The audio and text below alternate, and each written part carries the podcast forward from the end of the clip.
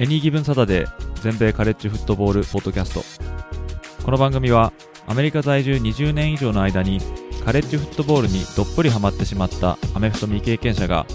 このスポーツの素晴らしさを素人の目線で伝えていくポッドキャストです。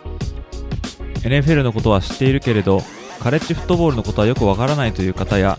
もっとカレッジフットボールのことを知りたいという方に少しでも有益な情報をお伝えしていきます。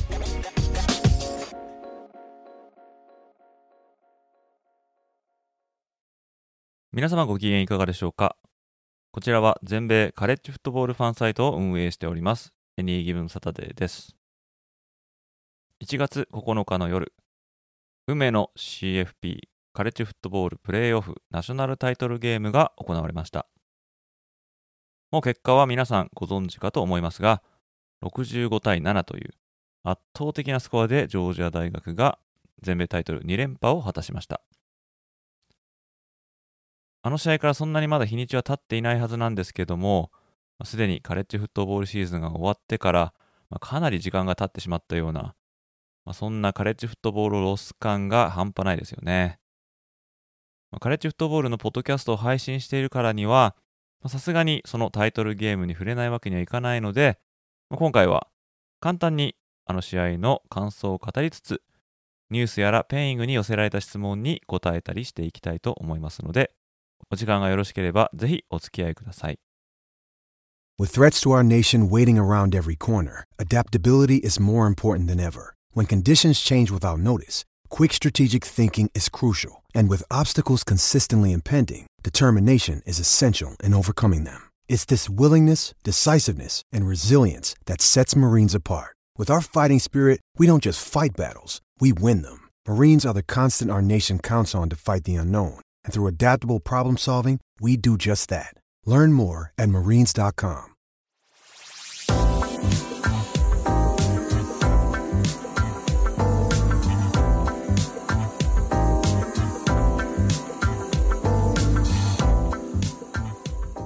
でまずはニュースの方からですね、先にお話をしていきたいと思っております。まあ、これはあの、プレーオフのタイトルゲーム前からあったニュースもあると思うんですけども、まあ、そこら辺をですね、ちょっとかいつまんでご紹介していきたいと思います。まずは、えー、カレッジフットボールの Hall of Fame、殿堂ですね。こちらの2023年クラスが発表されました。まあ、これはですね、未来永劫名前が引き継がれていくという殿堂入りすればですね、まあ、大変名誉なことなんですけども、こちらの方にですね、2023年のクラス選ばれた選手たち、まあ、元選手たちですね、が発表されました。で、カレッジフットボールのポール・オフ・ェームに入るためにはですね、まあ、いくつかの条件があるんですね。例えば、プレーしている間に、ファーストチームのオールアメリカンに選ばれたことがある。それから、カレッジフットボールを最後にプレーしてから10年経ってでも50年は過ぎていないとこの期間にいる方々ですね、ま、こういったのが主な受賞資格ですね。あとコーチではですね最低でも10年間指揮してそして勝率が6割以上、ま、こういったのが受賞資格に当たるんですけどもこちらに当てはまった選手並びに監督っていうのが、ま、今回、え、選ばれまして。こちらをですね、さっと紹介したいと思うんですけども、ま、私が特に気になるというか、覚えてるというか、そういう選手ですよね。例えば、テネシー大学のディフェンシブバックのエリック・ベリー、カンザス州立大学のクォーターバック、マイケル・ビショップ、サザンカリフォルニア大学のランニングバックのレジー・ブッシュ、シラキュースのディフェンシブエンド、ドワイト・フリーニー、オレゴンのランニングバック、ラマイケル・ジェームス、テキサスのラインバッカーのデリック・ジョンソン、ボストンカレッジのラインバッカーのルーク・キークリー、ミズーリのワイドレシーバー兼キックリターナーのジェレミー・マックリン、それからマイアミ大学のオフェンシブタックルのブライアント・マッキニー、バージニア工科大学のディフェンシブラインのコーリー・モア、フロリダ大学のクォーターバックのティム・ティーボー、メンフィスのランニングバックディアンジェロ・ウィリアムス、そしてここからは監督になるんですけども、海軍士官学校やジョージアテックを指揮したポール・ジョンソン、そしてジョージア大学並びにマイアミ大学で指揮を執ったマーク・リクト監督、まあ、以上の選手並びに監督が今年のカレッジフットボールの殿堂入りを果たしたということですね。他にもちょちょろちょろいるんですけども、私存じ上げない選手なんで、ちょっとここは割愛させていただきました。見たことがある選手が殿堂入りするっていうのを聞くとちょっと時の流れを感じるというか、なんか年取ったなっていう感じがしてしまいますよね。ティム・ティーボとかね、レジー・ブッシュとか、なんかつい最近までカレッジやってたような、そんな印象すら覚えるんですけども、もう10年以上経ってるってことですからね。まあ、おめでとうございますと言いたいですね。次はですね、コロラド大学のフットボールのスケジュールに関するニュースですね。まあ、このコロラド大学は今年から、まあ、すでにもう指揮は取ってると思うんですけども、まあ、コーチプライム、ディオン・サンダース監督が新たにこの大学の再建を託されたんですけども、まあ、このコロラド大学の開幕戦の相手っていうのが、先日、ナショナルタイトルゲームでジョージアと戦った TCU、テキサス・クリスチャン大学なんですね。ただ、そのウィーク1の前、前哨戦となるウィーク0。こちらでアリゾナ州立大学とコロラド大学がやるっていうような案があったらしくてですね、もともとはもうちょっと後にこのアリゾナステートとコロラドの試合はあったんですけども、このディオン・サンダース監督が、ま、そういう話があるっていうことをですね、ま、ESPN のま、フットボールのアナリストであるカーク・ハーブストリートに暴露して、そのハーブストリートがナショナルタイトルゲームの番組でそんな話があるみたいなことを言ったっていうことなんですけども、まあ、ウィークゼロになんでやる必要があるのかということを、まあ、その予想としてはですね、まあ、ウィークゼロって言ったら、本当もう数試合しかないんですよね。で一斉に始まるのはウィーク1ですから。とすると、まあ、がぜ注目度は上がるわけですね、ウィークゼロで試合をすると。まあ、そうなればですね、全米中の注目がコロラド大学に集まる可能性は十分にあるということで、まあ、ド派手にディオン・サンダース政権のデビューを飾るとすれば、まあ、かなりですね、いいインパクトを与えるんじゃないかっていう、多分そこがですね、この理由だと思うんですけども、ただ、この話まとまる前にメディアに出てしまったということで、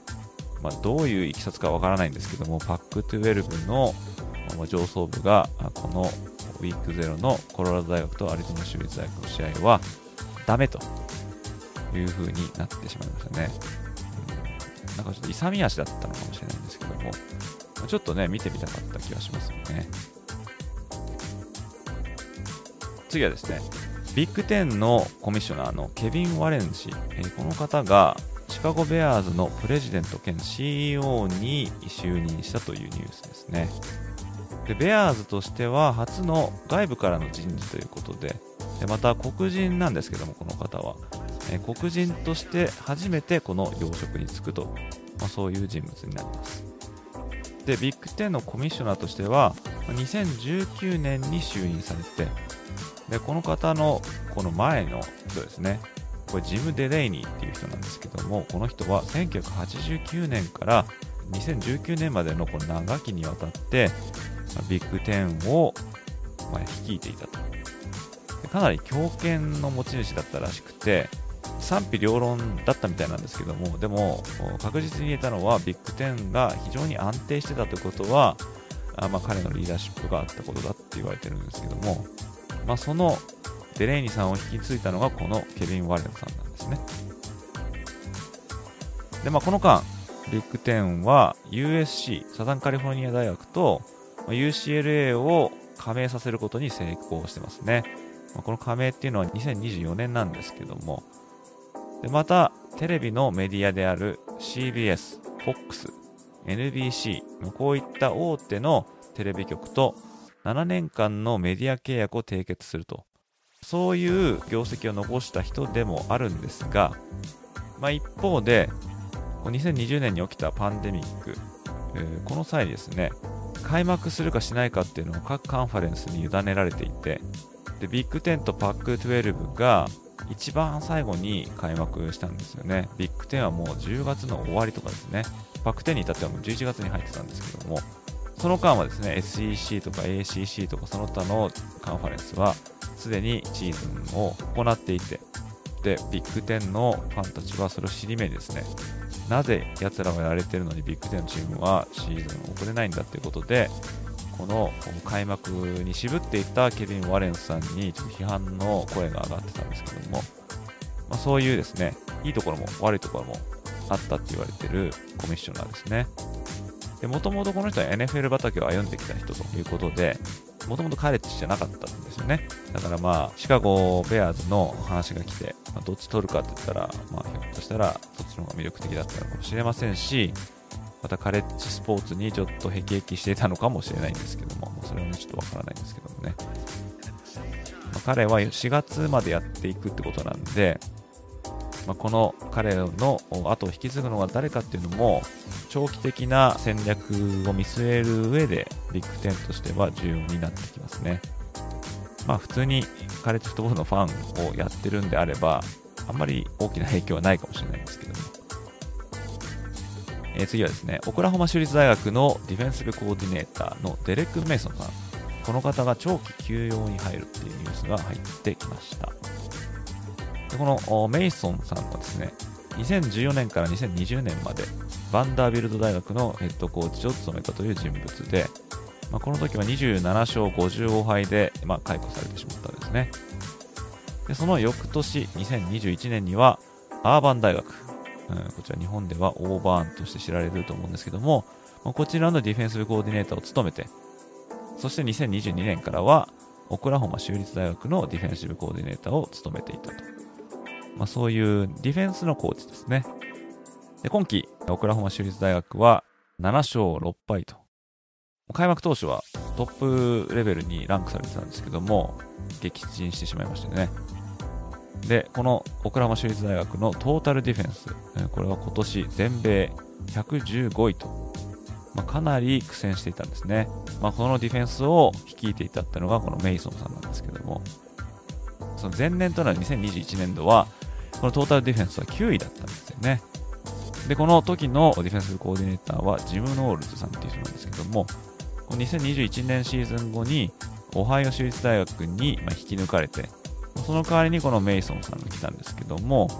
まあ、9位だったのが115位と落ちてしまったっていうのはね、まあ、力不足っていうのは、ま、ちょっと見え隠れしてますけども、まあ、いずれにしても、まあ、解雇とかじゃなくて、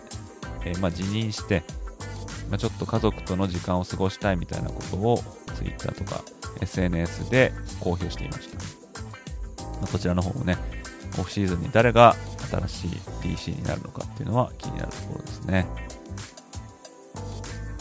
そして最後のニュース、こちらご紹介したいと思うんですけども、こちら、トランスファーのルールが改正されるかもしれないというニュースですね。こちらはちょっと大きいニュースなんじゃないかなと思うんですけども、まあ、どんな改正かというと、2度目以降のトランスファーのルールが厳しくなるということですね。で以前はトランスファーした先で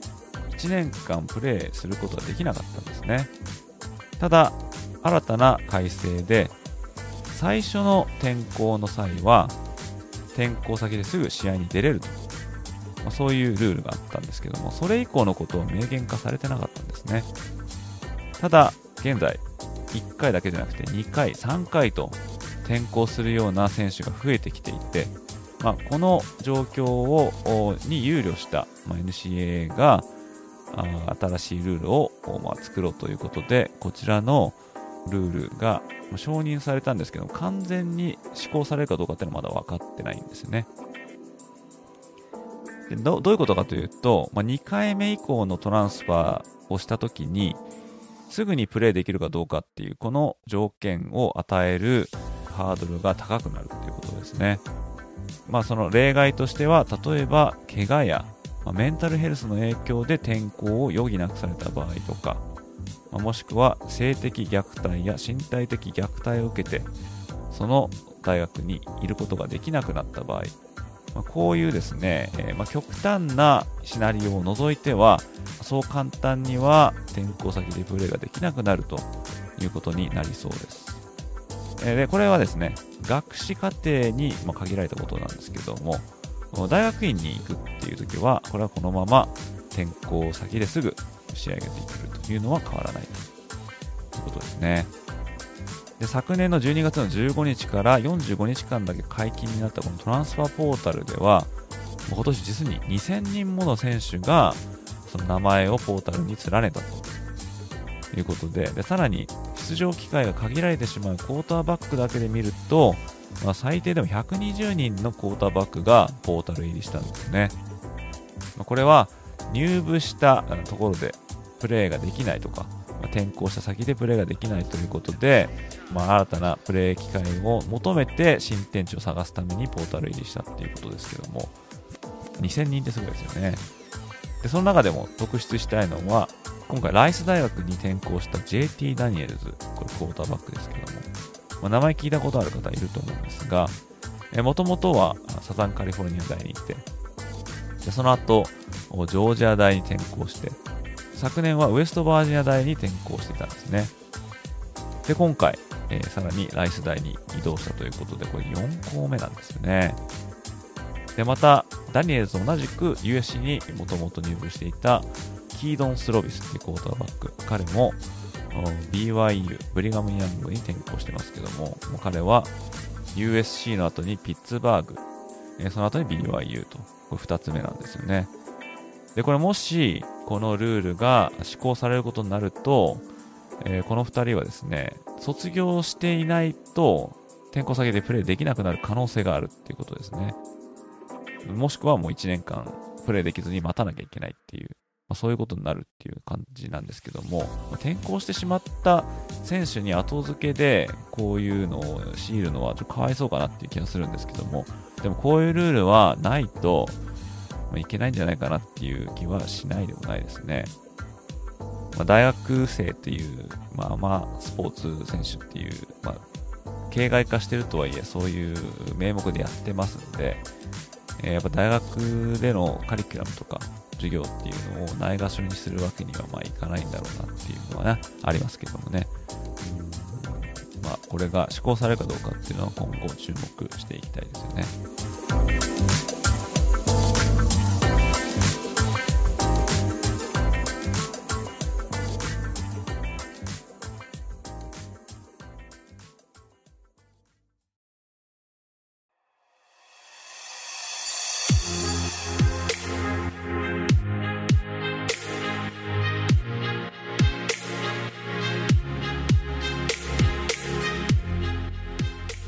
ということで、ここからは先日行われたカレッジフットボールプレーオフ全米大学王座決定戦のお話をしたいと思うんですが、まあ、リッキャップどんな試合だったかっていうのは、すでに私のホームページに掲載しておりますので、まあ、見た方はね、もう別に読まなくてもいいのかもしれないんですけども、まあ、そちらの方を見てもらえばいいかなと思いますし、えー、また、細かな分析みたいなのも数日中にまあ、完成させて記事でアップしたいと思うんですけども、まあ、ここではあんまりこう、まあ、詳しいところまで話す必要もないのかなっていうね、そんな内容だったっていう、まあ、とにかくジョージア大学の圧倒で終わったっていう試合でしたよね。まあ、これでジョージア大学2連覇ということで、2011年から2012年の間にアラバマ大学が達成して以来の快挙ということで、で、またカレッジフットボールの歴史を引き戻くとですね、連覇をしたっていうのは通算8校目なんですね。ただ、複数回しているチームがあるので、通算だと12回目ということになります。これアラバマ大学が3回、ネブラスカとオクラホマが2回やってますんで、えー、まあ、でもそういうね、8校目の快挙、今回ジョージア大学が達成しました。でね、こう2連覇って聞くとね、この3連覇なんていうですね、大きな夢も持ちたくなりますよね。ただですね、長いことも行われているカレッジフットボール、3連覇したチームっていうのはですね、未だかつてないんですね。まあ、これはないというのは、1936年以降の話なんですね。えー、これは、え、ポール・イーラって言って、ランキング時代っていうふうに訳せると思うんですけども、まあ、それ以前はいろんなランキングが乱立していたことで、えー、まあ連覇していたチームっていうのはあると思うんですけどもね。大体この公式な記録っていう話になると、このポール・イーラという1936年以降の記録が用いられますけども、まあ、それの間はですね、3連覇したチームはないんですね。だからこのジョージア大学来年、まあ、早いですけどね、話は。3連覇できるのかなんて話もあってですね。で、すでにですね、もうラスベガスのオッズとか出てて、えー、それによると、現在のところジョージア大学のオッズ高いですね、3連覇をするっていうのはね。まあね、まだまだ開幕まで9ヶ月ありますんで、え、何が起こるか分かりませんからね。うん、3連覇、2連覇でも難しいですからね。ただ、このタイトルゲームでの強さを見せられてしまうと、まあ、あるかなって思う人は増えますよね。それぐらい強かったんでね。で、またこのカービー・スマート監督もですね、試合後、直後にですね、まあ、スタンドにいるファンに、こう、3つの指をこう立てて、まあ、1つ目のリング、2つ目のリング、そして次狙うは3つだみたいなね、まあ、ちょっとこう、パフォーマンスみたいなのをしてましたけども、まあ、この強さは本当に異次元でしたよね。でこのテキサス・クリスチャンも、まあ、このソニー・ダイクス監督や、選手含め、まあ、ジョージア大学の強さもま桁違いだったっていうこと、も脱帽しているっていうこのコメントをまあ残してましたけども、まあ、ただね、この TCU も負けてしまったんですけども、まあ、この敗戦だけで、まあ、彼のシーズンがあ色あせるようになってしまうと、そういうことはないと思うんですよね。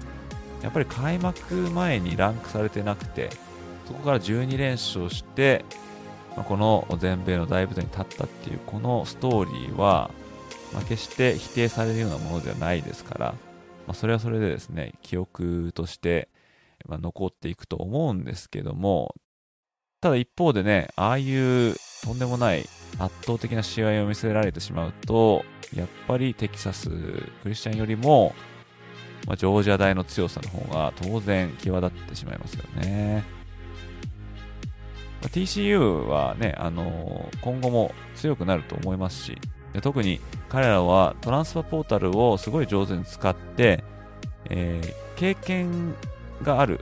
ちょっと年がいった、まあ、ベテランとまではいかなくても、まあ、高校生ではない大学生だった選手をうまくリクルートして、戦力を点に当ててるっていうのもまた印象的ですし、まあ、すでに、えー、彼らはですね、あの、アラバマ大学から3人の選手をトランスファーポータル経由で獲得してますね。えー、まあ、ランニングバックのトレイ・サンダース、ワイドレシーバーのジョージョ・アール、そしてオフェンスブラインのトミー・ブロックマイヤー、まあ、こういう選手、まあ、このアラバマの選手だけじゃないんですけども、ま、こういう選手たちを積極的に引き入れて、えそして強くなるということで、で、またこうナショナルタイトルに出たっていうことだけでも、高校生、特にテキサスのね、高校生の、ま関心を引くと思いますしね、今後、この一発屋じゃなかったっていうことを証明するためにもね、戦力を増強して、ビッグ12で名を馳せるようなチームにになってほしいですよね。このジョージア大学ですね、まあ、圧倒的だったんですけど、ちょっと印象的だったのは、この優勝した後のこのインタビューで、まあ、いろんな選手がですね、まあ、メディアとか全米中自分たちは7勝5敗とかしかできないチームだって言ってたけど、ほら見ろと。15勝0敗やってやったぞと、まあ、言ってるんですよね。ただ誰が ジョージアが7勝5敗のチームだってね、あの予想してたんですかね。こんな風に言ってる人、とりあえず聞いたことないですしね。プレシーズンから最後まで多分上位5位以下に落ちたことないと思うんですよね、ジョージアはね。だからこれはカービー・スマート監督が選手たちにこう洗脳したっていうかね、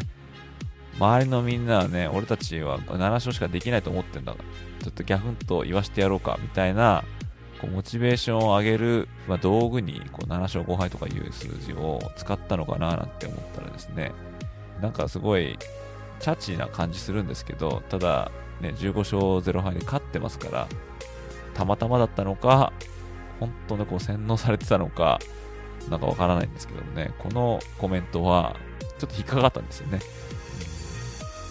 そんな誰も君たちを7勝と思ってないよって思いながら聞いてたんですけどね。えー、でもこの昨年のチームも強かったんですよね。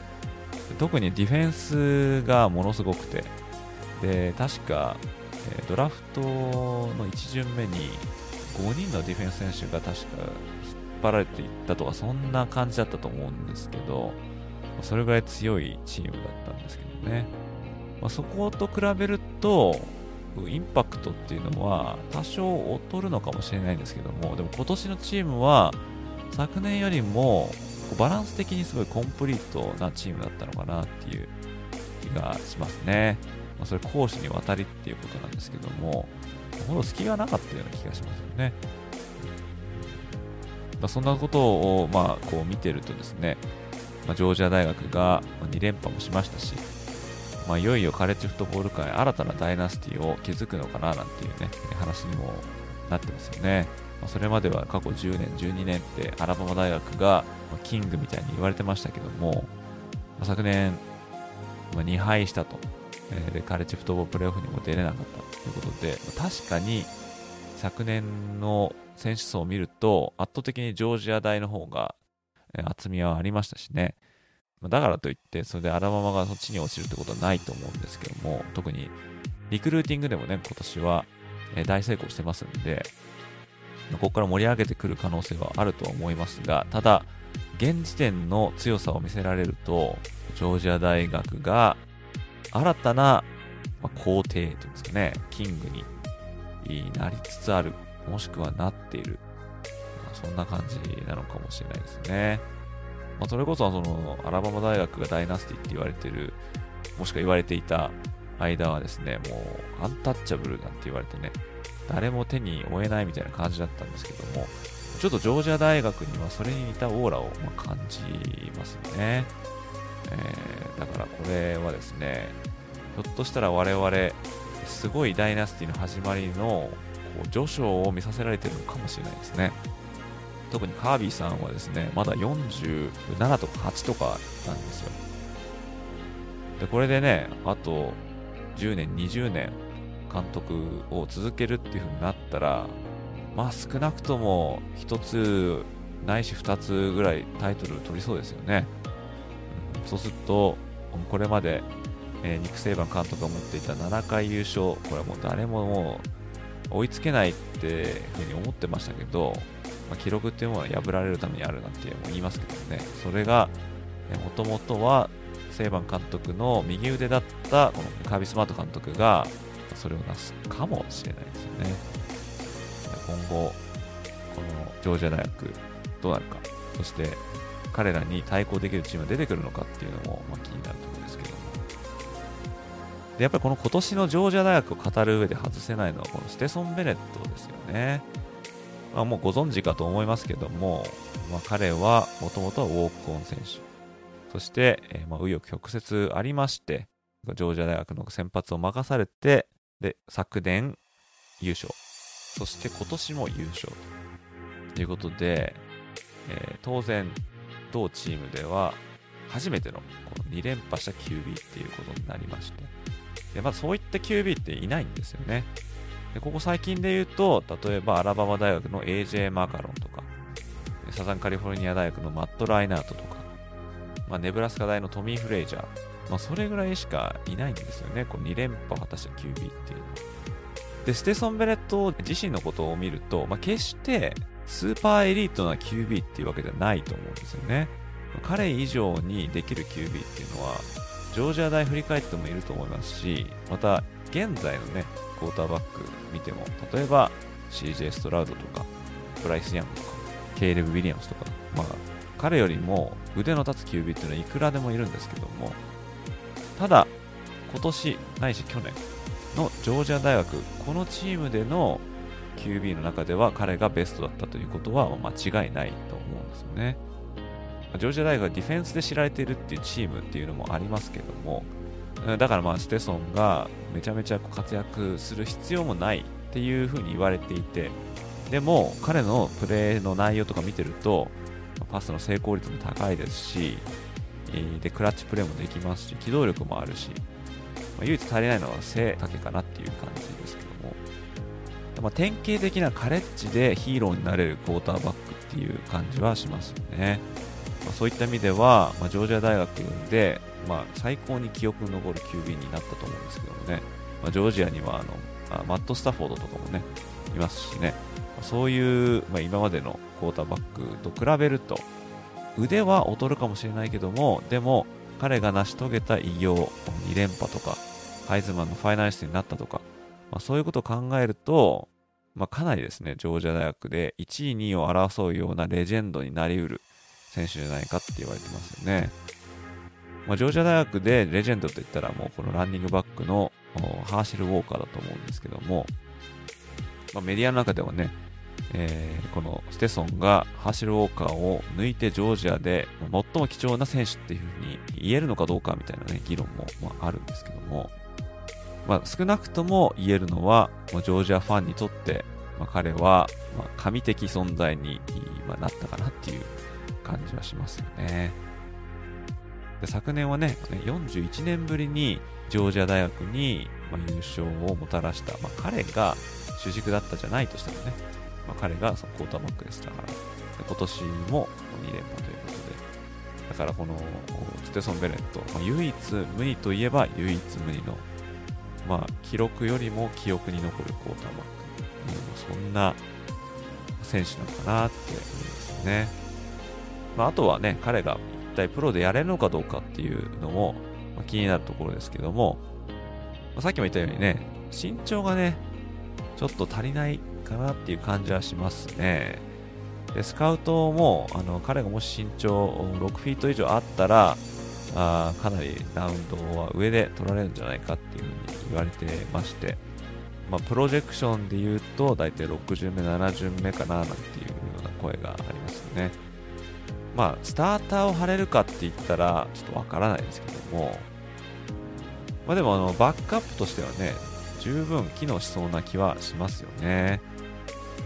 それこそ例えば今年途中から大活躍している元アイオワ州立大学のブロックパーディーですね。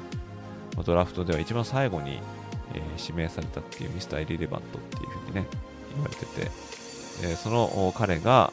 ラッキーだったところはあると思うんですけどもね、その、ま、彼の前にいたクォーターバックが相次いで、怪我でいなくなってしまったということで、でもこのチャンスに、えー、応えて、それ最大限に生かして、えー、今、なくてはならないね、選手になってますよね、49なんですね。でこれで彼はこれからプレーオフ戦っていくんですけどもね。だからそのステソンも、まあ、そういう匂いを感じなくもないですけども、まあ、なかなか GM とかスカウトにしてみると手が出しづらい QB のような気がしますよね。特に、早い段階でってことですね。うんまあ、どんな形であれ、プロ入りはして、まあ、少なくともキャンプインとかの時に、まあ、名を連ねるみたいな風になると思うんですけどね。まあ、そこからはもう彼次第ですよね。まあ、でも、プロでやれなくても、もうジョージア大学でここまで名を上げたらですね、まあ、一生食っていけるっていうのは言い過ぎかもしれないんですけども、まあ、ジョージア大学のキャンパス内にいれば、もしくはそのジョージア内にいればですね、彼の名前だけでも、いくらでも食っていけるような気がしないでもないんですけどもね。えー、最後にですね、ちょっとこちらをちょっとお話したいかなと思うんですけども、ま、今回ね、このジョージア大学と TCU、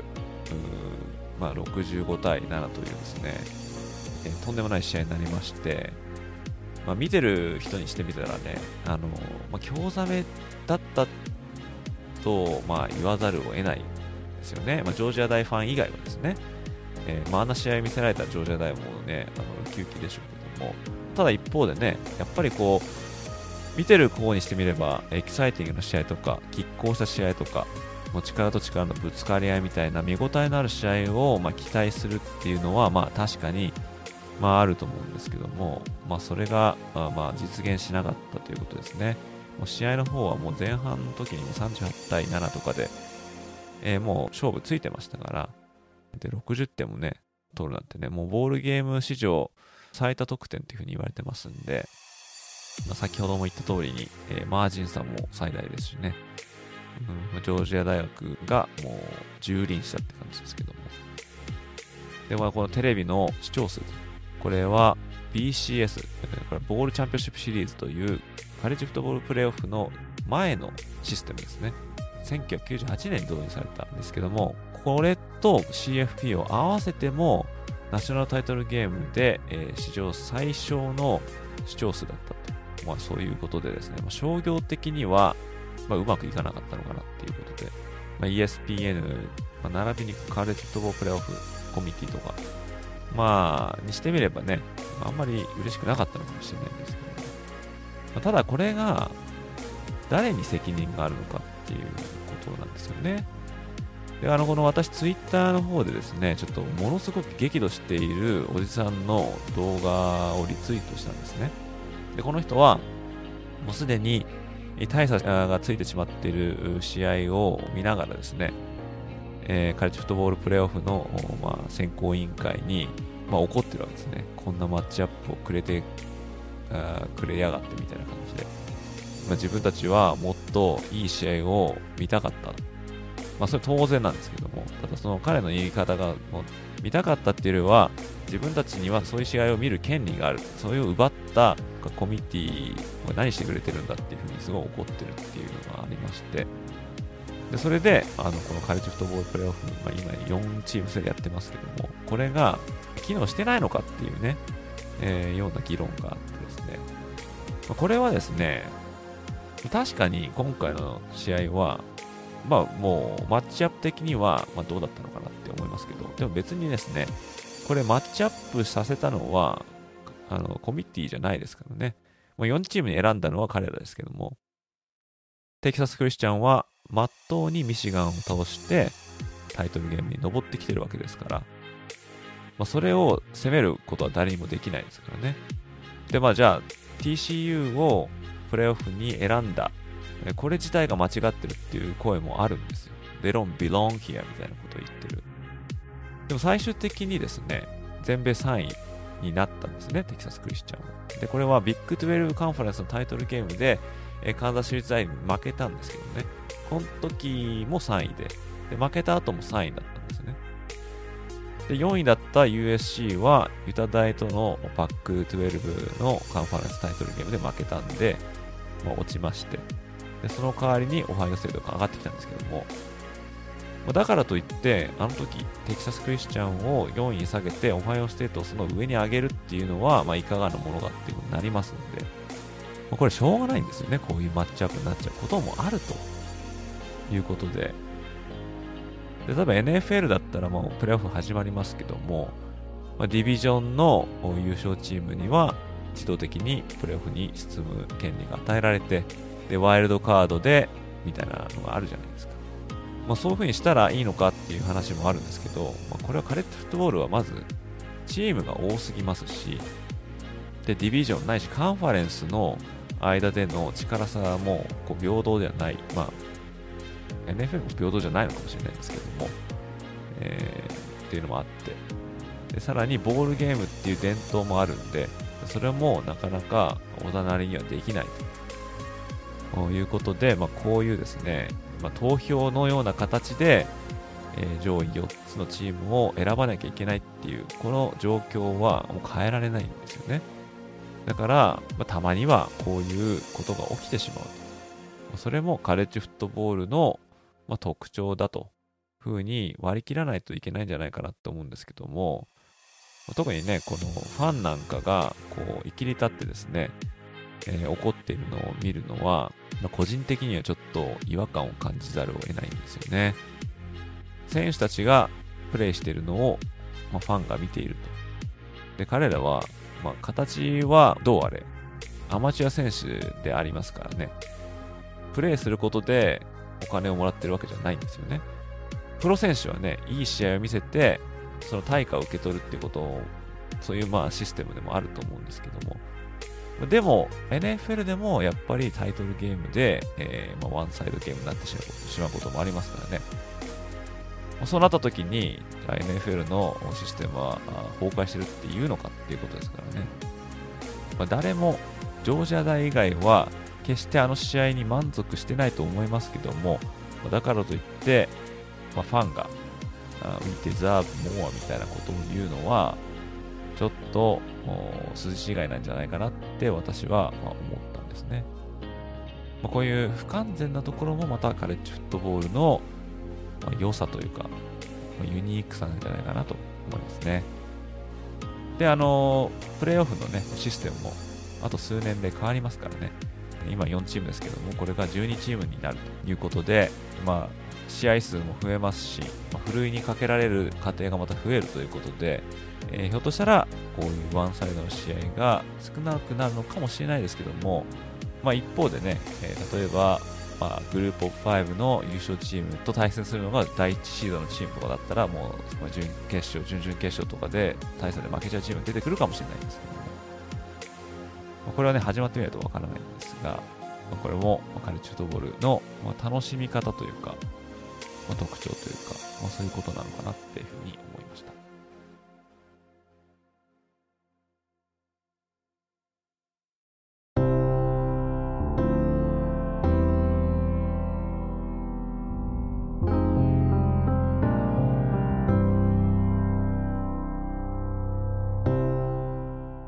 そしてここからはですね、 Peing の質問に答えていこうと思います。 Peing はですね、匿名でコメントできるっていう便利なシステムなんですが、もうご存知の方もいるかもしれないんですけどもね、Twitter のアカウントを凍結されている人が続出しているということで、でこれをよくよく調べてみると、この Peing とかのですね、質問箱に起因してるんじゃないかっていう話があって、で、どうやらバンされてる人たちを見ると、そういうの使っているみたい、でその質問箱を介すると、なんかスパムに認定されてしまうみたいな風な話があってですね。で、私も使ってましてですね。で、大体このペイングで答えると自動的に Twitter にそれが上がるんですね。で、それであのアカウントが凍結されたって話を聞いて、それが理由が Peing の質問箱だっていうふうに聞いて、もうちょっとゾッとしまして、ここまでですね、フォロワーの方とかにこうよくしていただいているのにですね、それでアカウントバンされたらちょっとこう元も子もないんで、私ですね、えー、とりあえずこの Peing 関係のツイートは全部消しまして、で、 Peing と Twitter の連携も解除しまして、お気づきの方いるかはわからないんですけども、新しく Google フォームで質問箱を作りました。引き続き皆さんから匿名で質問を応募していこうと思っておりますけども、うんまあ、 Peing には結構溜まっていて、質問がですね。でこれは生きているので、今後全部ですね、お答えしていこうと思っております。ということで、今回ですね、またちょっと答えていこうと思うんですけども、じゃあこれいきます。質問ではないのですが、最近よく見るのが背番号0番です。比較的にディフェンス選手に多いように思えますが、正直どう思われますか？私は正直あまり0番は好きになれません。NFL も背番号の規制が緩和されたおかげでかなり幅広い背番号を背負っていますが、さすがに NFL で0番は見ませんね。今のカレッジのレシーバー選手が80番台つけるのは重いらしいですね。背番号を見るだけでも時代の流れを感じます。という質問、質問じゃないですね。えー、コメントいただきました。ありがとうございます。そう、0番がつけていいってなったら、ほんとここ2、3年ですよね。やっぱ見られないですよね。なんかちょっと、人と違うっていう意味ではですね、まあ、あの、選手たちがつけたがる番号なのかもしれないんですけども、0番はね、やっぱりちょっと、おって思ってしまいますよね。で、確かにディフェンスに多い気はしますね。うん、今パッと思いついたのは、あの、ミシガンですね。ミシガンに、えー、ちょうどローバーの選手がなんかに0番がいたと思うんですけども、まあでも背番号をつけられる規制は確かに緩くなってますよね。だからシングルディジット、まあ、1桁のディフェンスブラインマンとか、昔はいなかったと思うんですけどね、えー、もうここ最近結構いますしね。で、またレシーバーも、まあ今ちょっとこの80番台が重く感じるっていうふうにまおっしゃってましたけども、多分ですね、シングルディジットの背番号を背負うレシーバーは、多分かっこいいって思っている選手たちは多いんじゃないですかね。それも確かに時代の流れを反映してると思いますけどもね。大体ね、昔の名レシーバーとか言ったらもう80番台とか多かったですもんね。それを考えると、まあ、例えばオフェンシブライマンとかはね、別に変わりませんし、まあ、ある程度の、ね、規制はあるんで、で昔あの、20番台つけてるあのクォーターバックをインディアナで見ましたけども、これはですね、サッカー選手のお姉さんが、か病気かなんかして、で、それを励ますために、その20番っていうのをつけてあるっていう話がなんか数年前にあったと思うんですけども、これはなんかいい話だなと思って覚えてるんですが、ある程度のパターンで見慣れてるのを見ると、ちょっとこう、0番とかね、その1桁のライマンとか見ると、おっとか思ってしまいますよね。まあ、気持ちはわからないでもないですね。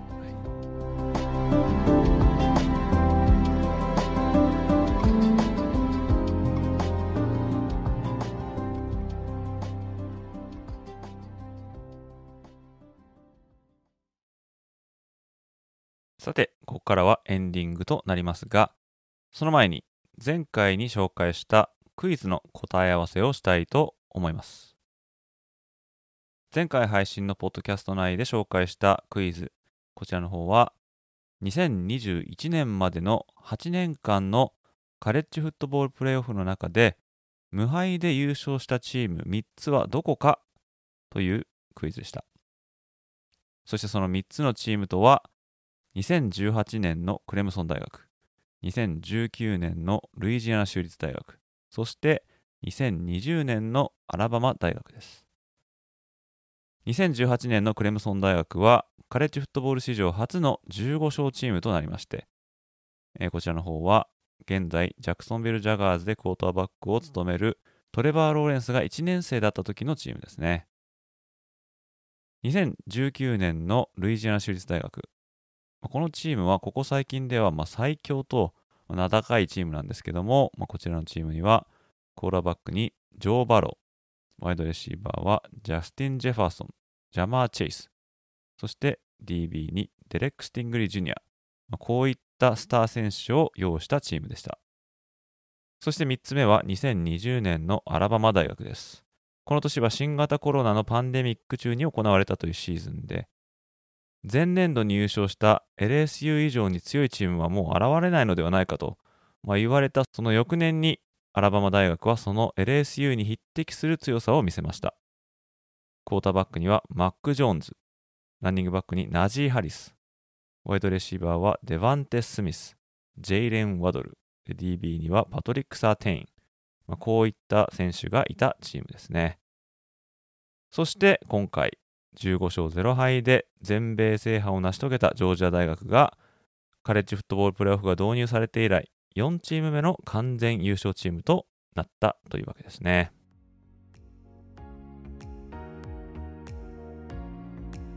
まあ、という感じで2022年度のカレッジフットボールはジョージア大学の完全勝利で幕を閉じました。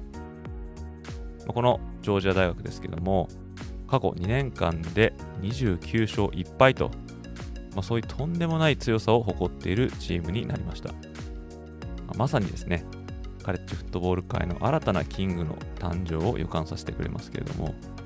ま、とにかくこのタイトルゲームでの力の差はま圧巻でしたよね。ま対戦するたびにこのようなスコアになるとは思えませんけれども、このタイトルゲームでのジョージア大学には、まあ、TCU は手も足も出なかったということで、その証拠が65対7という全米王座決定戦とは思えないスコアに現れていると思います。その点差がなんと58点。これはどのナショナルタイトルゲームにおいても最も大きいマージンがついた点差となったのでした。と、ここで問題です。今言ったようにジョージア大学が TCU 相手に獲得した得失点差は58点。こちらはタイトルゲームで過去最多となりました。このジョージア大と TCU の試合の前までの最多得失点差は28点ということで、ジョージア大はこの記録を30点も塗り替えたというわけなんですけども、この28点差をつけて、カレッジフットボールプレーオフのタイトルを取ったチームというのが2つあります。それはどのチームでどのシーズンだったでしょうかこちらの問題をネットで調べずに答えられた方はかなりのカレッジフットボールファンだと思います。皆さんぜひ考えてみてください。ということで長いようで短かった2022年度のカレッジフットボールシーズンも終わってしまいました思えば12ヶ月ある1年間の中でガチガチにフットボール試合してるっていうのはたったの3ヶ月ちょいなんですよね、まあ、そういう意味ではシーズンは本当にあっという間という感じなんですけどもただオフシーズンに何もないわけではありません。例えばトランスファポータルの動きやナショナルサイニングデー、NFL のスカウティングコンバインからプロデー、そして大学ではスプリングフットボール、そして NFL ドラフトと、シーズン中とは全く違うイベントが目白押しとなっております。そしてそちらの方もウェブサイト、ポッドキャスト、Twitter などを使って随時情報を配信していきたいと思いますので、オフシーズンとなりましたが、引き続きよろしくお願いいたします。ということで、今回はこれまでとなります。また次のエピソードでお会いいたしましょう。失礼いたします。